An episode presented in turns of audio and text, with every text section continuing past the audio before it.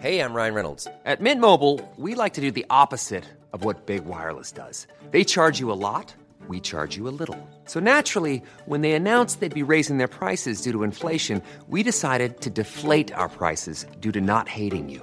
That's right. We're cutting the price of Mint Unlimited from $30 a month to just $15 a month. Give it a try at mintmobile.com slash switch. $45 upfront for three months plus taxes and fees. Promo rate for new customers for limited time. Unlimited more than 40 gigabytes per month. Slows. Full terms at mintmobile.com.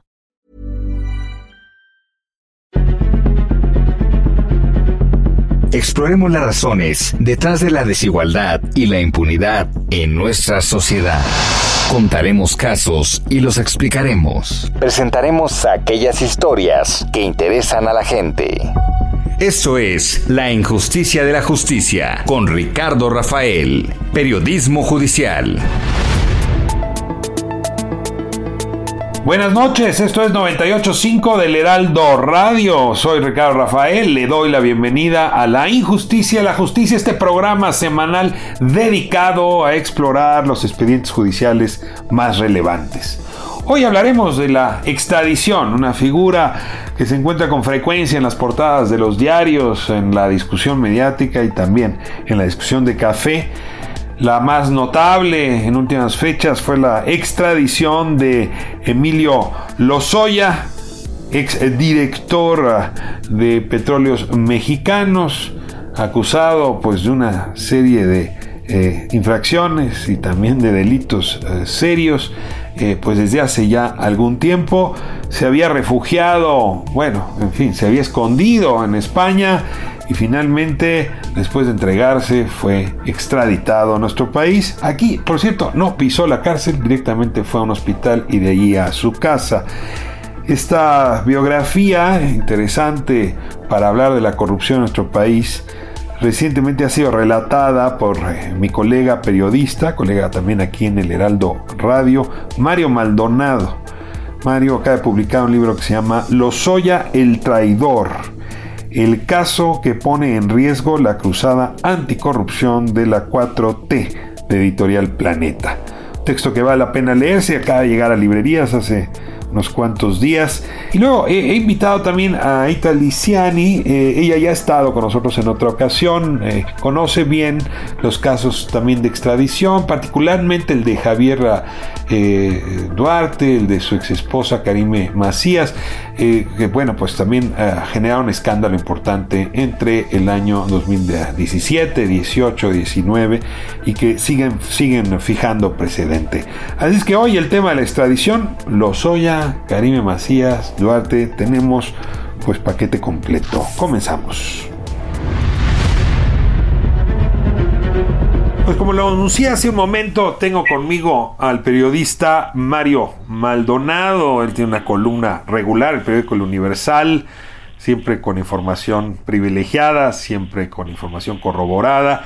Mario, ¿cómo estás? Ah, buenas ah, noches. ¿Cómo estás, querido Ricardo? Qué gusto saludarte a ti a tu auditorio y un placer que me invites aquí a tu programa para platicar del libro y de otras cosas. Así que a tus órdenes, mi querido Ricardo. Pues déjame comenzar con el, ah, subtítulo del libro, ¿no? ¿Por qué consideras que este caso, el caso Lozoya, pone en riesgo la cruzada anticorrupción de la 4T? Y de paso te pregunto, ¿por qué dedicarle un libro entero a este caso, además de este argumento? Pues yo creo que es uno de los casos, eh, Ricardo, más emblemáticos de corrupción en los últimos sexenios. Ha habido varios escándalos y, han estado bien documentados por los medios, por la prensa. Este me parece que es eh, emblemático porque involucra a muchos personajes. Yo me centro en el caso de Emilio Lozoya, que fue director de Pemex en la primera mitad del sexenio de Peña Nieto, los primeros tres años, y a su alrededor hubo pues mucha corrupción, derroche de dinero público, excesos en el, ejercicio del poder, eh, excentricidades, que yo me, enfoco mucho en el IVA de escribir y a recrear todas estas atmósferas de corrupción y de impunidad, porque Emilio Lozoya se fue impune desde Peña Nieto hasta que huyó y después lo, lo, detienen en España, lo extraditan y ya comienza el juicio con este con esta administración o con esta fiscalía que, tiene a su cargo al Valero. Eh, me parece que además de que es emblemático porque cuando traen a Lozoya a declarar aquí ante las autoridades mexicanas, pues involucra 70 personas eh, de exfuncionarios políticos, empresarios, hasta periodistas, eh, menciona ahí en su denuncia, y por eso me parece que es de lo más importante, pues, por la manera en la que cuenta Emilio Lozoya toda la estructura de corrupción que se gestó no solo con Enrique Peña Nieto, sino supuestamente con Calderón, desde Carlos Salinas de Gortari. Entonces me parece un caso muy relevante eh, el de Lozoya y el y el personaje también me parece que es muy rico en, términos de, de contar pues cómo llegó al gobierno, a la campaña de Peña y después pues todo lo que hizo en tres años en Pemex y luego su vida que también fue muy particular, que lo detiene en España y lo extradita. Entonces, eh, me parece muy relevante. Y ya el caso jurídico, judicial, pues a mí me pareció que, que deja mucho que desear en términos de procuración de justicia en el, eh, con, respecto a las autoridades mexicanas o con, la Fiscalía General de la República en particular, por cómo se llevó desde el acuerdo que hubo entre su padre y el fiscal para traerlo extraditado, y luego, pues, el, uso mediático, político, que yo creo que se le dio desde el inicio, que se filtró esta, esta denuncia explosiva desde contra 70 personas, luego eh, eh, el presidente el observador lo hace suyo, dice en, sus conferencias matutinas que está fuertísimo el caso, que, lo, lo da por hecho que es que es verdadero, eh, la denuncia pues y ciertas cosas que, que comenta Lozoya, por ejemplo, los sobornos a los legisladores para aprobar la reforma energética. Entonces, lo utiliza como bandera política, eh, me parece a mí, para argumentar parte de esa contrarreforma energética que hoy estamos viendo y por eso creo que fue un caso que, que, ha sido desaseado y que ponen en entredicho eh, completamente la cruz anticorrupción del observador por ser un caso emblemático, Ricardo. Estoy con Mario Maldonado aquí en la injusticia de la justicia, el Heraldo Radio, colega, colega también eh, con nosotros, el Heraldo Radio, con el programa Bitácora de Negocios y pues autor de este, de este libro que acaba de salir de, del horno, Lozoya, el traidor. Siempre, Mario, es injusto en un formato como este, de entrevista, eh, pues a dar cabal cuenta de un libro como el que tú escribiste. Así es que me voy a tener que centrar en algunos de los temas, sobre todo con el ánimo de que quien esté interesado en saber más pueda, pueda digamos, pueda engancharse con, con los temas. Mario, eh, eh, a veces pensamos ustedes que la corrupción es un fenómeno natural, como si fuera un huracán que nos cae encima. Se nos olvida que son fenómenos construidos por la mano del hombre. Y la verdad es que lo que este libro hace es justamente eh, mostrarnos esa maquinaria de corrupción. Déjame eh, hacerte algunos planteamientos. Froilán García es un personaje bien importante en la historia de Lozoya, no solo porque cobraba mucho dinero para conseguir citas con su jefe cuando era director de Pemex, sino por algo que tú mencionas ahí que me dejó muy impresionado, y es esta suerte de, de casa de citas, no sé cómo llamarlo, de antro, donde se le ofrecía bebida, mujeres y sobornos a la clase política mexicana para que eh, fuera complaciente o cómplice con la actuación de los Lozoya y de su dirección en Pemex. Te ruego una, una mirada a, esa, a ese antro al que tú haces referencia y pues al cadenero del antro que era Froilán García, que, que es uno de los episodios más espeluznantes del texto. Sí, tienes toda la razón. Froilán Gracia eh, Galicia era la mano derecha de Emilio Lozoya, era su director de oficina o su jefe de oficina y lo conoció de tiempo atrás en Estados Unidos cuando Lozoya fíjate, nada más era el, el director del Fondo Económico Mundial para América Latina y tenía sede allá en Washington y, y Froilán Gracia era una especie de agregado eh, comercial de la Secretaría de Agricultura, ya también en la embajada. Se conocen, se hacen muy amigos, sus esposas y demás, cuando eh, le, le, invitan a los hoy a participar en el gabinete o en la campaña pues de Peña Nieto, lo trae y después cuando llega Pemex lo hace su mano derecha y efectivamente se manejaba así tal cual lo describiste, como alguien que cobraba citas de entre 100 mil y 200 mil dólares a empresarios para reunirse solamente con Emilio Lozoya, una eh, plática pues con él que no aseguraba nada.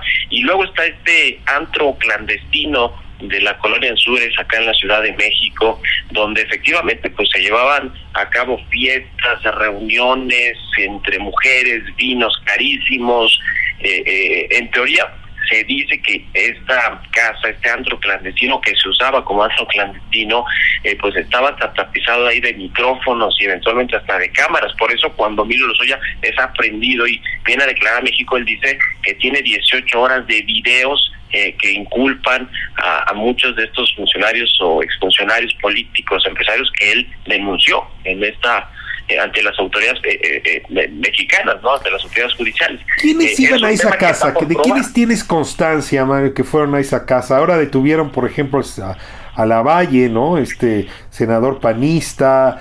¿Hay grabaciones suyas ahí? ¿Están a, otros funcionarios del gobierno mexicano? ¿Están funcionarios de Hacienda?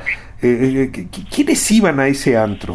Pues eso dice Emilio Lozoya, que hay grabaciones, por ejemplo, de ese lugar, aunque no ha hablado mucho en su denuncia precisamente de ese lugar, por, por lo que entrañaba, pues imagínate nada más este esta especie de, de, antro clandestino, de eh, pues, lugar donde se llevaban a cabo estas fiestas con funcionarios políticos. Sí hay nombres eh, que igual no están, digamos, 100% documentados o no se puede probar porque pues no sabes, no tienes esta grabación de que lo vieron entrar y salir y cosas por el estilo.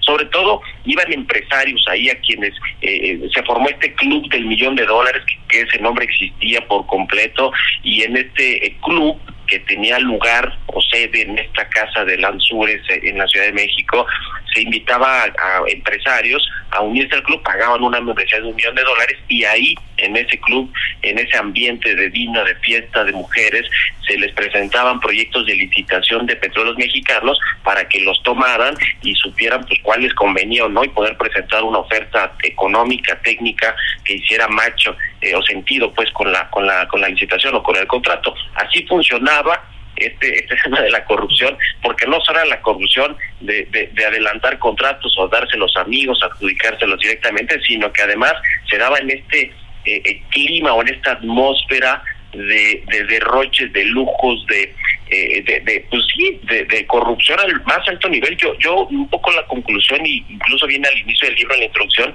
digo que Emilio Lozoya llevó al extremo completo el delito de la corrupción y después de la impunidad hasta hasta esta administración, pero pero sí me parece eh, que, que, se tenía que contar todo esto y si hay nombres, por supuesto, yo eh, eh, evité, digamos, poner o, delatar pues un poco de lo que me decían de quienes quienes acudían a esas ruedas porque efectivamente pues no están... No, hay corroboración todavía. Froilán, gracias, habrá que seguirle la, la pista. Ahora déjame pasar a otro, a otro episodio del libro. Santiago Nieto era el fiscal contra los ah, delitos ah, electorales hizo un buen trabajo, la verdad, eh, cuando la administración de Enrique Peña Nieto, eh, con ah, el procurador Raúl Cervantes, para probar que Emilio Lozoya pues había recibido sobornos, entre otras empresas de Odebrecht, pero no es el único caso, que luego se fueron a la campaña de Enrique Peña Nieto. Al final lo corrieron a él y probablemente Raúl Cervantes renunció a la Procuraduría también por el mismo hecho. Después de esto tuvo que huir eh, Emilio Lozoya y ahí aparece un personaje en tu libro como negociador con este gobierno para permitir la extradición y la entrega. Y es Emilio Lozoya Talman, uno de los mejores amigos en la época de la Universidad de Carlos Salinas de Gortari, padre de Emilio Lozoya, y que es quien eh, pacta los términos de la vuelta de los Soya a, México. Te, ruego una reflexión sobre este, este capítulo, ah, digamos, este, este episodio apretado que va desde Santiago Nieto hasta la negociación para la extradición. Sí, yo creo que Santiago Nieto, que fue, como dices, titular de la CEPADE, que termina eh, saliendo por presiones de, de, Peña Nieto, obviamente de Emilio Lozoya, lo termina amenazando, le envía una serie de cartas, después hay toda una historia personal ahí con Santiago Nieto, con videos y demás, es decir, lo presionaron nada más no poder, y bueno, pues una eh, de, de, las, no sé si revancha, yo creo que Santiago Nieto está haciendo su trabajo, pero sí, pues se encontró con que tenía que seguirle la pista del dinero a todos los fondos y empresas de fachada en paraísos fiscales y demás con las que Emilio Lozoya cometió todos estos delitos de, de, de, eh, de, corrupción ¿no? y de todo el dinero que le pagaban y cómo lo movían sus diferentes cuentas y pues termina siendo ahora su némesis ¿no? de, del director de Pemex y hace un buen trabajo creo yo el, Mario, perdón que te pregunte pero tú crees que crees que Santiago Nieto se volvió titular de la unidad eh, de inteligencia financiera gracias al trabajo previo a propósito del caso Lozoya? ¿Que esa es la razón por la que el presidente López Obrador le, le da ese encargo? Yo creo que pudo haber sido una de las razones, no, no la, la única, pero creo que sí influyó en eso y pues ahora eh, es el que ha eh, revelado más cosas, ¿no? Y que le ha dado toda esta información a la Fiscalía para integrar parte del expediente por el que se está acusando a Emilio Lozoya. Eh, eso es un caso importante y también es del padre de Emilio Lozoya Talman, que como dices fue secretario de Estado con Carlos Salinas de Gortari, fue muy amigo de él. De hecho, en, el libro cuento parte de la niñez, pues, de de, Emilio Lozoya, que era amigo de los hijos de Carlos Salinas y, y demás. Es decir, había una amistad desde hace mucho tiempo y lo curioso curioso de esto es que eh, él en teoría no se involucró con todos los asuntos de corrupción que rodearon a los Oya y a Pemex en, el, la primera parte del sexenio de Peña Nieto, tanto que no está, por ejemplo, en, como titular de ningún fondo, de ningún inmueble, como si lo estuvieron o lo están su madre, la esposa de Emilio Lozoya, su hermana, que todas están pues ante la justicia. Su mamá la, detuvieron en Alemania, después la extradita, pero tiene un juicio o, digamos un tema legal pendiente, abierto actualmente. Su esposa o ex esposa, creo que ya, ya no están juntos, y su y su hermana, Emilio Lozoya, estaban eh, con un orden de aprehensión, están prófugas de la justicia mexicana, es decir, eh, Emilio Lozoya no tuvo ni siquiera cuidado de no involucrar a sus familiares, pero bueno, el padre que no se involucró, por lo menos no en este tema de las cuentas, de los activos, las casas que se compraron con dinero producto de la corrupción, sí fue digamos, pieza importante para, eh, en, principio, fíjate que creo que esto es muy relevante y me lo dijeron fuentes muy, muy cercanas a la familia y a la, a la asesoría jurídica que tenía Lozoya cuando estaba prófugo en España, es que el papá termina entregándolo ante las autoridades españolas con un teléfono celular y finalmente lo aprenden ahí en la Zagaleta. Este perdón, perdón, perdón. De lujo. Perdón, déjame si entendí bien. ¿Deliberadamente, voluntariamente el padre entrega al hijo? Sí, eh, eh, exactamente. Es en, el momento en el que su madre está detenida en Alemania. De hecho, la detienen ahí en una playa alemana junto con los hijos de Emilio Lozoya, los nietos, los nietos de, la señora, y pues la, remiten a la cárcel este, en tanto se resuelve el tema de su extradición, porque tenía igual que Lozoya y que sus familiares, otros familiares, una ficha roja. Y el padre entrega al hijo para liberar a la esposa. Entonces el padre le pide, junto con su hermano, le dicen a Emilio Lozoya que se entregue porque tienen que liberar a su esposa y por lo menos extraditarla a México, ¿no? Porque en, Alemania, según relatan, la pasó muy mal. Llegó diciendo la, la madre de Emilio Lozoya que las cárceles alemanas son peores que las de México a ese nivel. Y entonces, eh, pues eh, eh, eso es lo que dicen dos fuentes muy, muy cercanas, una de la de la familia, que terminan entregando a Emilio Lozoya. ¿Qué pactó Emilio Lozoya Talman con el gobierno de eh, ya ahora eh, Andrés Manuel López Obrador, con la fiscalía encabezada por Alejandro eh, Manero. ¿Qué, ¿Qué, fue lo que pactaron? ¿Cómo se pactó esa extradición?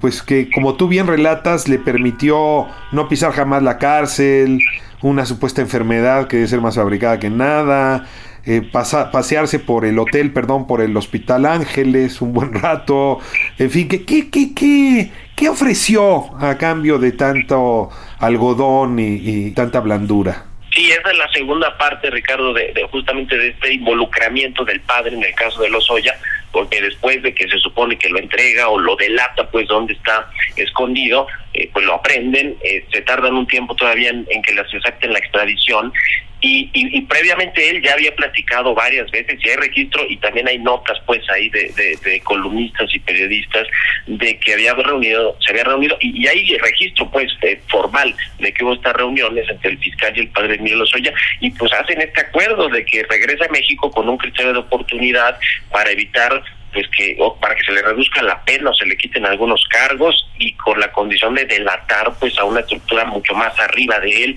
que involucra pues ya a los secretarios de Estado, quizá Luis Videgaray, el propio Enrique Peña Nieto, y termina pues así con ese acuerdo. Yo creo que desde ahí el caso ya estaba eh, pues viciado de inicio, ¿no? Porque si haces un acuerdo extraoficial para decir, ok, vamos a traer a tu hijo este eh, y vamos a darle todos estos, eh, digamos, vamos a ser condescendientes con él, no lo va a ver la prensa, vamos a engañar a la prensa porque hubo todo un show cuando llegó, vamos a trasladarlo al hospital, no va a pisar la cárcel, va a, rendir declaración ante un juez de forma eh, este, no, no presencial, para que no haya fotos y no pise la cárcel. En fin, este trato que se le dio a Emilio Lozoya, que creo que es indignante para la sociedad mexicana por todo lo que hizo. Pero a ver, Mario, déjame, déjame hacerle de abogado del diablo. O sea, si el fiscal Gertz Manero recibe una oferta tal eh, de tal tamaño como Emilio va a señalar los actos de corrupción del antiguo secretario de Hacienda, Luis Videgaray, y del antiguo, del expresidente Peña Nieto, si te va a entregar pues, un arsenal de expedientes que pueden, en efecto, mostrar cuán corrupto era el régimen anterior, pues eh, parece tentador, por lo menos políticamente. Pero, Mario, yo no estoy viendo que haya entregado a nadie. O sea, si Lavalle, el senador Lavalle, es la víctima de toda esta historia, pues sí estamos hablando de una cosa rarísima. Es como si me prometieron el, cielo, la luna y las estrellas y al final me, me, llevaron a un hoyo, a un pozo, ¿no? ¿qué, beneficio ha tenido la justicia, la fiscalía, el país de esta detención? Yo creo que ninguno, eh, Ricardo, el único beneficio que ha habido es político y mediático y sí creo que el que se ha beneficiado es el presidente y su movimiento eh, de, de, de, decir de, decirle a la gente a ver esto sucedió en sesiones pasados ya ven cómo son los corruptos los delincuentes de cuello blanco la mafia del poder y demás eh, yo yo es lo único que de beneficio que veo porque efectivamente si hay que tener oportunidad se hubiera otorgado de forma correcta y yo creo que los va a terminar está engañando traicionando si me permites ahí a, a, las autoridades y a su propio padre al decir que tenía toda esta información que, que desvelaría toda la red de corrupción todas las pruebas pues porque él llegó y declaró a diestra y siniestra. No, escribió una carta, ¿no? Tú la relatas, un documento largo, ¿no? De 60 páginas. Sí, muy largo, exactamente. Y no ha podido probar prácticamente nada.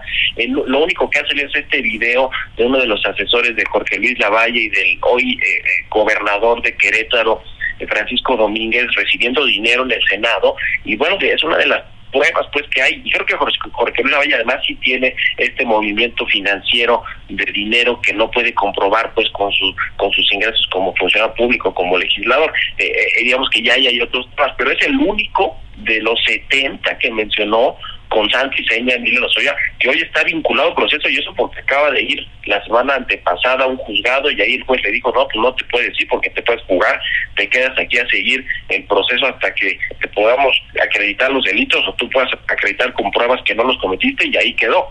Eh, y, nadie más. Entonces ese es el problema. Yo creo que, que Lozoya inexorablemente va a acabar preso en, en, la cárcel por los delitos, pero creo que como se prestó ya a este juego, eh, de, denunciar a todo mundo y, hacer mediático y político todo este caso, que quizá tenga una pena menor a la que pudo haber tenido si no se hubiera prestado ese juego. Esa es mi interpretación de cómo yo veo como que, que sucedieron las cosas. O sea, fue un caso desafiado y por eso yo en la bajada del libro eh, digo que es un tema que pone en entredicho o en riesgo, pero yo creo que ya lo puso en entredicho esta cruzada anticorrupción del presidente del observador y de su gobierno, porque era un caso emblemático que se debió haber hecho pulcramente para que entonces sí el gobierno pudiera decir, ya ven cómo sí se, si hay procuración de justicia, sí se puede ejercer, eh, digamos, eh, punto por punto la constitución y cómo se debe juzgar a quienes cometieron actos de corrupción y demás, y pues yo creo que está muy lejos de eso. Estoy hablando con Mario Maldonado, colega del Heraldo Radio, estamos hablando de su libro Lozoya, el traidor aquí en la justicia y la justicia, y cerramos la conversación con una última pregunta, Mario, y la verdad sí, me queda un minuto para obtener la respuesta. ¿Cómo ocurrió que en este país los juzgados y los tribunales han perdido importancia y gravedad y el Tribunal de la Opinión Pública, por cierto, emplazado todas las mañanas ahí en Palacio Nacional, parecía ser el único juzgado que funciona. Y pues desde luego, pues demagogia, porque pues si no se judicializan las cosas, no se resuelven. Creo que tu libro sí nos está aportando aquí pues una preocupación mayor de cómo la impunidad no se puede resolver solamente a partir de los medios. Necesitaríamos que también la Fiscalía y los jueces hicieran su trabajo y en este caso no vamos a obtener ese beneficio. Pues yo creo que si hay un problema estructural en el Poder Judicial, ahora que está muy de moda querer reformarlo y ampliar los mandatos del, presidente de la Corte y demás, eh, yo creo que hay un problema estructural, sí, de corrupción, de nepotismo, de influyentismo y de, y de eh, impunidad, definitivamente que se aplica mal la justicia en México y entonces pues no le queda de otra a los, a los gobernantes, a los políticos, a los presidentes que utilizarlo de forma mediática y política, el caso por lo menos para que sirva de algo, porque ya si no se puede integrar bien un expediente y se puede judicializar y vincular a proceso y llevar a la cárcel a quienes cometieron actos de corrupción y otras tantas cosas, lavado de dinero y quedamos emplazados. Quedamos emplazados, Mario, para seguir hablando de esto. Yo me pregunto si no es al revés, sino que la, demagogia mediática alrededor de los temas ah, judiciales es lo que impide que el sistema judicial funcione. Quién sabe qué va, dónde está la gallina, dónde está el huevo, pero bueno, ya no nos da tiempo de esta conversación. Solamente déjame felicitarte, colega. Es un gran libro. Qué bueno que ya está en librerías. Y cualquier persona que con seriedad quiera entender cuáles son los mecanismos a partir de los cuales ocurre la corrupción en nuestro país, aquí tiene un caso muy interesante que aporta conocimiento serio y que documenta un episodio histórico muy lamentable. Mario Maldonado, muchísimas gracias por acompañarnos esta noche aquí en el Heraldo Radio. Un gusto, querido Ricardo. Te mando un saludo, un abrazo y, y saludos al auditorio. La justicia, con J mayúscula, continúa por lo general siendo injusta en nuestro país. Esto es La injusticia de la justicia con Ricardo Rafael.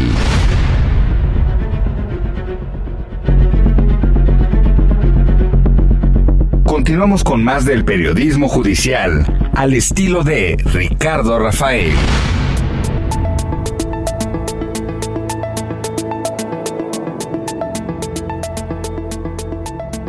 Lo anuncié hace un momento, tengo a Ita Liciani conmigo de nuevo, me da tanto gusto, ya nos acompañó en otro momento para hablar de temas eh, delicados el expediente Cuauhtémoc Gutiérrez de la Torre y la verdad es que su capacidad para explicar con palabras sencillas los complejos temas del derecho la han convocado de nuevo hoy para hablar de los asuntos relacionados con la extradición. Hablamos un momento con Mario Maldonado, la extradición de los Soya, pero hay otras extradiciones que han jugado un papel importante, por lo menos en los medios de comunicación. Recientemente el de Karime Macías, ¿no? Tenemos también el de su marido, el de Javier Duarte, el de Ansira, este empresario que también estuvo involucrado con los Soya. Y ah, entender esa figura de extradición, pues es parte de la comprensión general de nuestro sistema de justicia o de las injusticias, como decimos aquí, del sistema de justicia. Itali, me da muchísimo gusto tenerte aquí de nuevo. Querido Ricardo, un placer para mí volver a escucharnos. Pues uh, déjame ir uh, despacio, eh, la, la, extradición, uh, déjame decirlo así, es un bien escaso, ¿no? Los países eh, pues difícilmente solicitan un número abultado de extradiciones al año, quizá 10, quizá 12, y siendo pues tan pocas, tienen los estados que decidir muy bien pues por cuáles juicios de extradición van a ir y con qué países pueden entablar pues estos procedimientos. Eh, y en ese sentido, pues siempre hay criterios jurídicos, pero hay que decirlo también, criterios políticos que se imponen.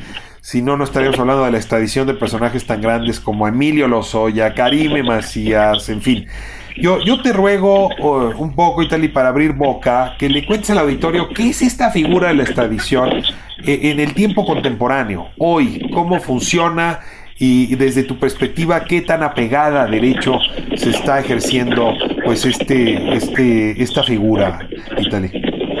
Pues mira, el procedimiento de extradición eh, se lleva prácticamente bajo las figuras del derecho administrativo. Es un mecanismo de cooperación internacional entre la mayoría de países que se rige por los tratados internacionales y algunas leyes internas de cada estado. Por ejemplo, México tiene una ley de extradición internacional, hay tratados internacionales, por ejemplo, a nivel América Latina, y luego hay tratados en lo individual, ya con cada uno de los países, por ejemplo, de la Unión Europea, del continente asiático, y en esos tratados los estados firmantes van estableciendo las condiciones para esta figura jurídica, que básicamente de lo que se trata, Ricardo, es de que si una persona cometió un delito en México y se va a otro país, digamos, se fuga, esta colaboración internacional permite que México le pida a ese otro país, por ejemplo Uruguay, que le envíe a esa persona para que sea enjuiciado en México con todas las garantías de un debido proceso y al final sea declarado culpable o inocente.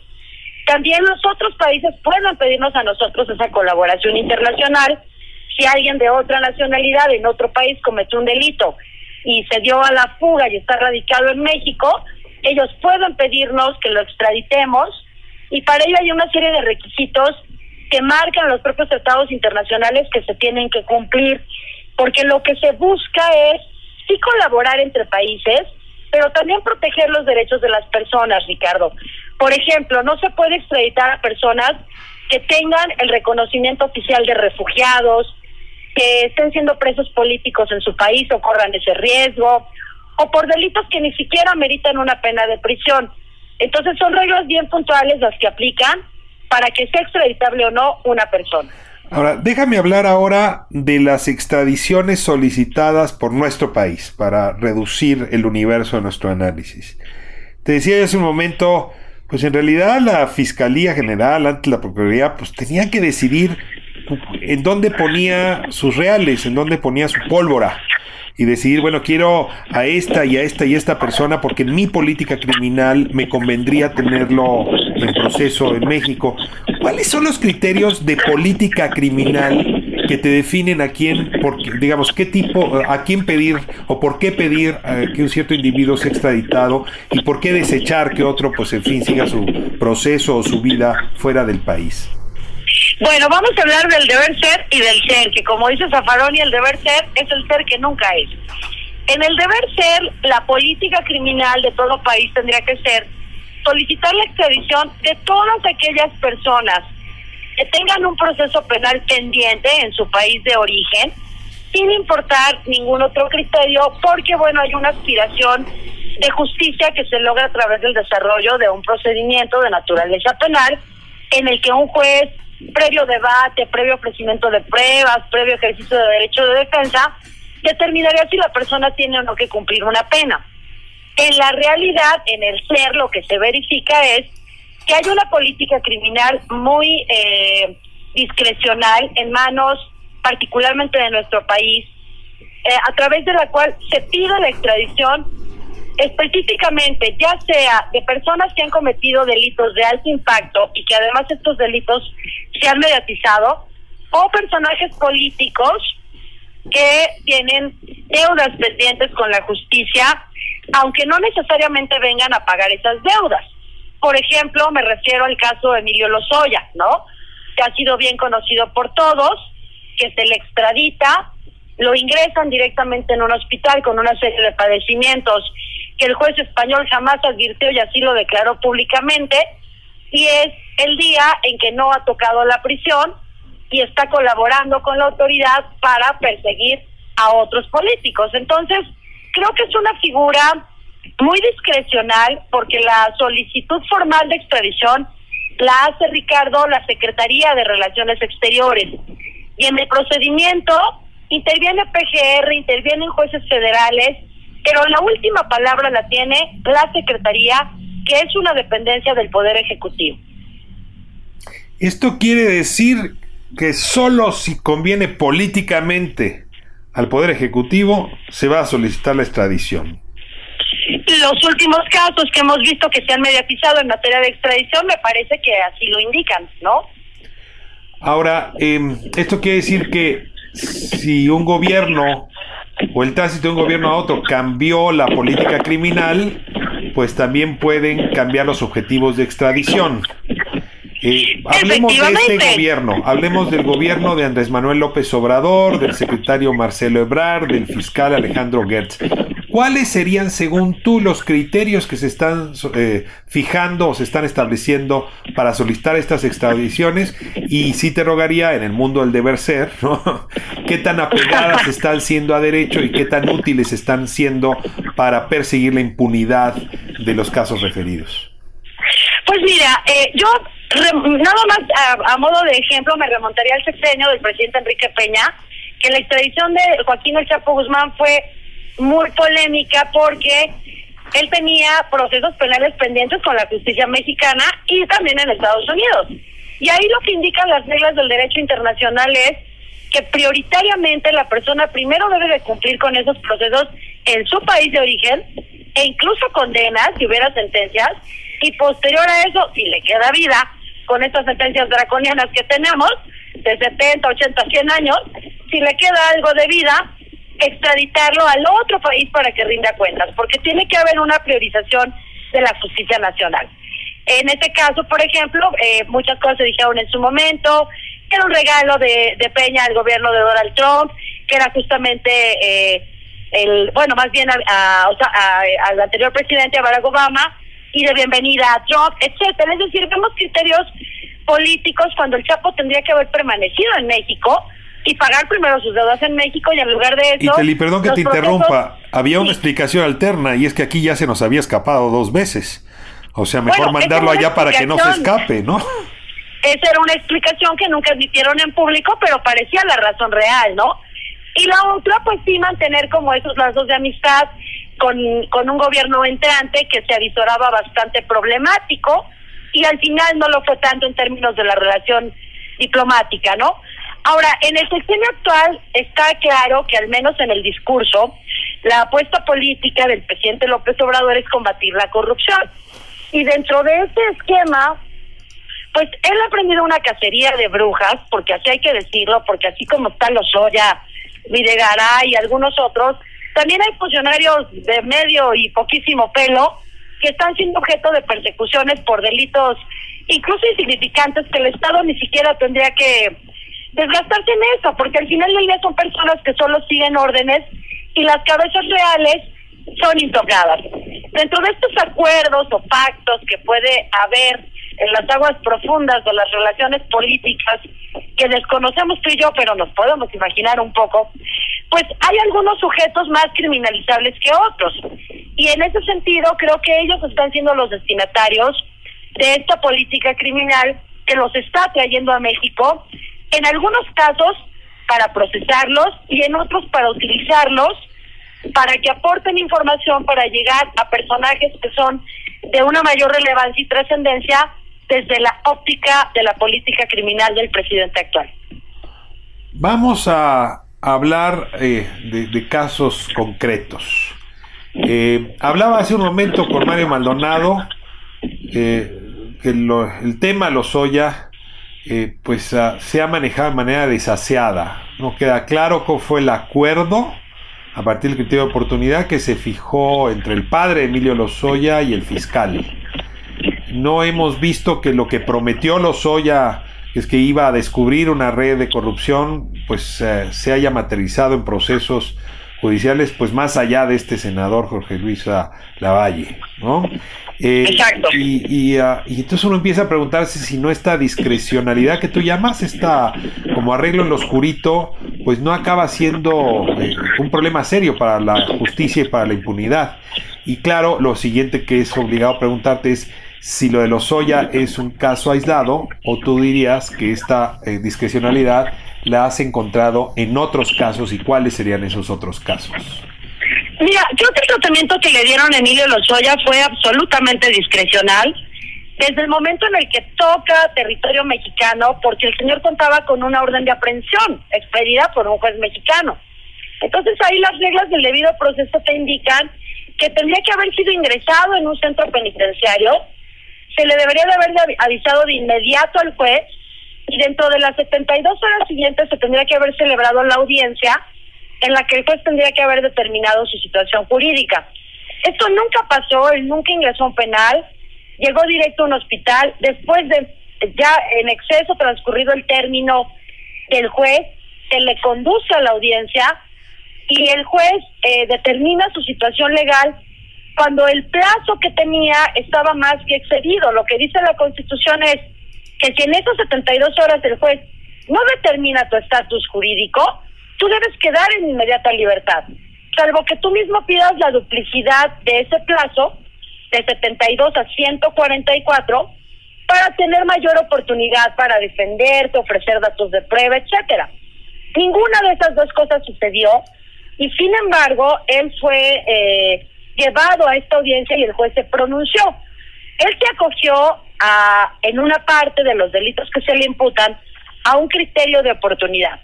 Es una figura en nuestro derecho penal mexicano que permite que el Ministerio Público pueda no ejercitar acción penal, es decir, puede haber delito, puede haber responsabilidad penal, pero el fiscal decide no ejercitar acción penal porque le va a ofrecer un beneficio a la persona que es, no te voy a perseguir, pero a cambio me tienes que dar información para perseguir un delito o una persona que me sea más relevante.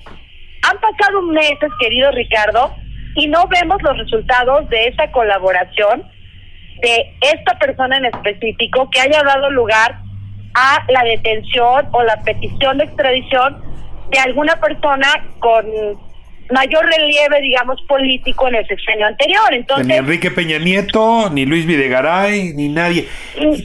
absolutamente nadie. Hablaba con Mario Maldonado hace un momento de un, de un tema que vuelve a caer, digamos, por su propia gravedad en esta conversación contigo.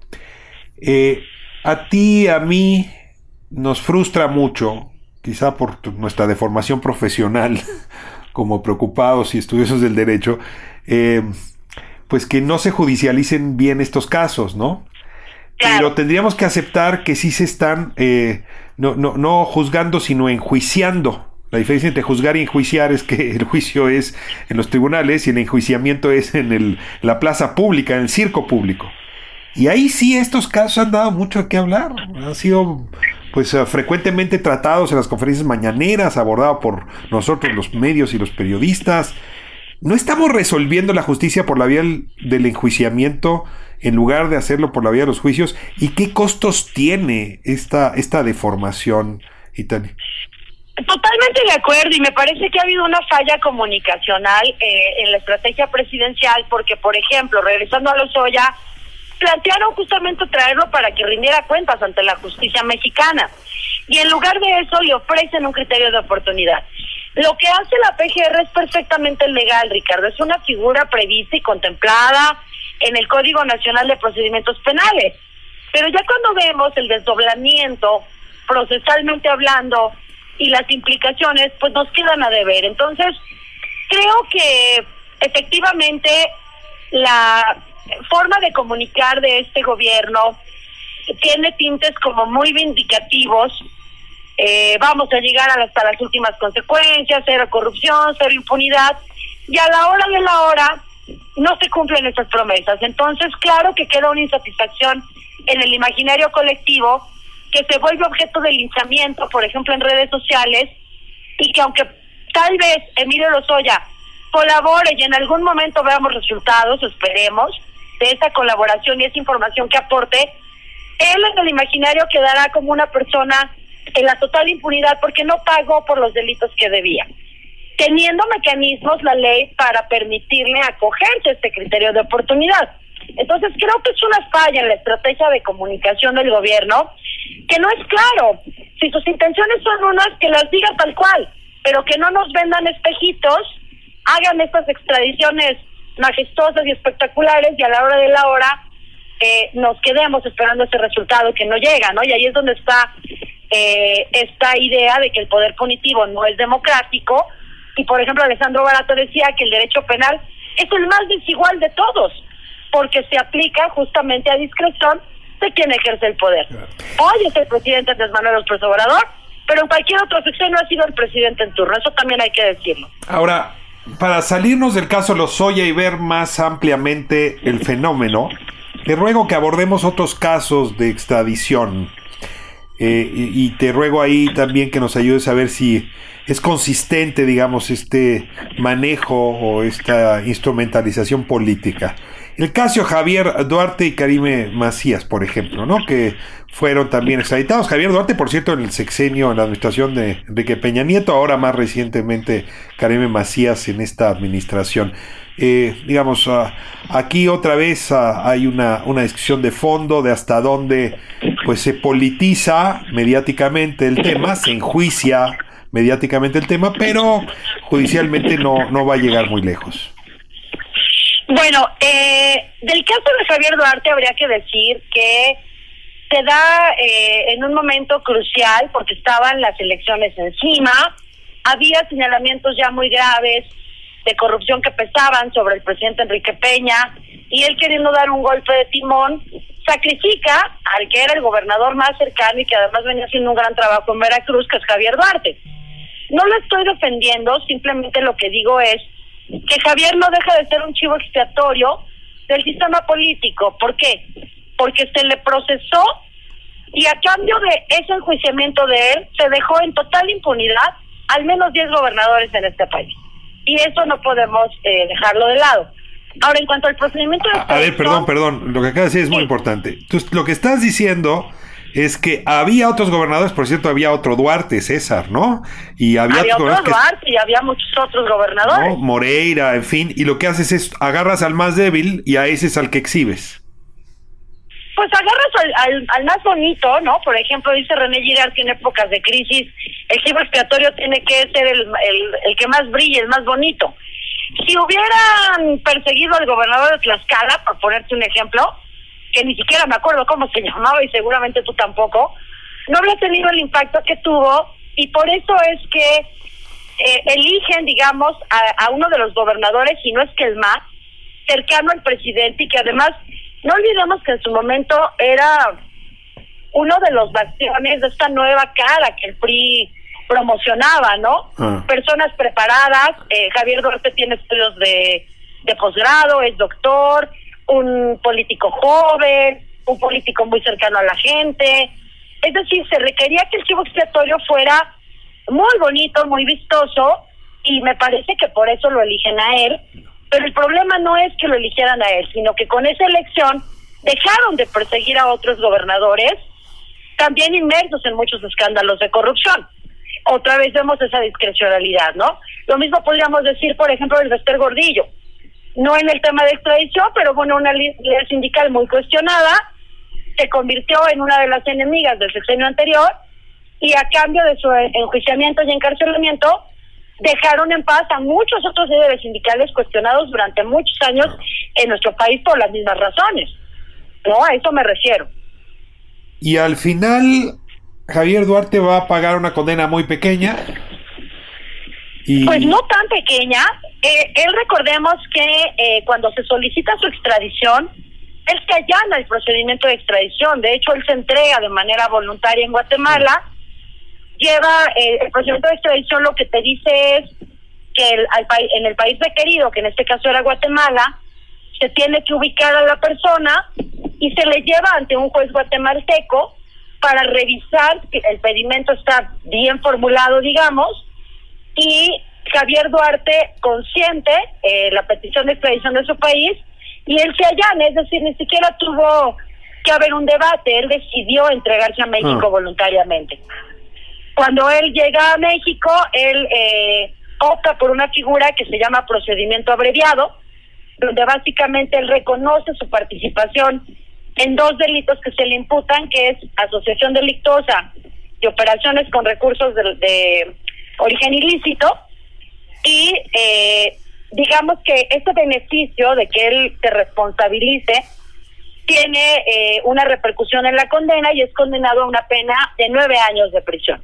Pero aquí el problema, y él mismo lo ha dicho, es que dentro de ese pacto político, él eh, acepta el procedimiento abreviado a cambio de que no hay una persecución hacia su familia. Y Corte B días después de que se le dicta la sentencia en el abreviado, se gira la orden de aprehensión contra su entonces esposa, Karime Macías. Entonces, bueno, pues evidentemente ese acuerdo no se respetó y él empeña una serie de estrategias legales para defenderse de esa sentencia que actualmente está compurgando eh, y que lo mantiene privado de su libertad, de la cual ya lleva más o menos cuatro años cumpliendo efectivamente. Ita Liciani, me encantaría seguir hablando contigo por tu conocimiento de estos casos y también por tu precisión en el lenguaje jurídico que se agradece eh, pues cuando uno tiene un conocimiento medio, digamos, de esta ciencia, ¿no? De la ciencia penal, de las ciencias jurídicas. La verdad es que siempre es una gozada eh, contar con tu pues tu asistencia casi profesoral, digamos, en este espacio. Así que te seguiremos dando lata para que nos acompañes. Y Tariciani, muchísimas gracias por estar en la Justicia y la Justicia esta noche. Gracias a ti, querido Ricardo. Te mando un beso enorme. Lo mismo, de vuelta. Hasta muy pronto.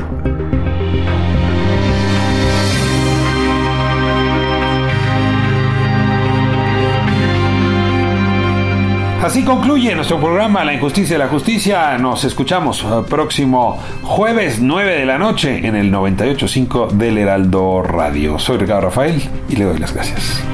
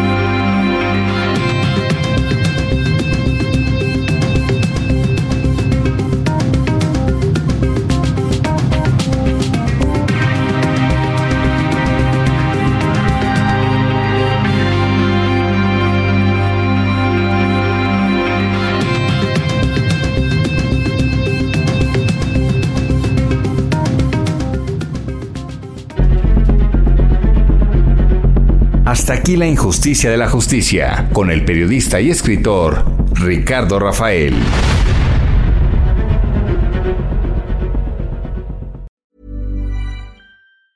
Even when we're on a budget, we still deserve nice things. Quince is a place to scoop up stunning high-end goods for 50 to 80% less than similar brands. They have buttery soft cashmere sweaters starting at $50, luxurious Italian leather bags, and so much more. Plus, Quince only works with factories that use safe, ethical, and responsible manufacturing. Get the high-end goods you'll love without the high price tag with Quince. Go to quince.com/style for free shipping and 365-day returns.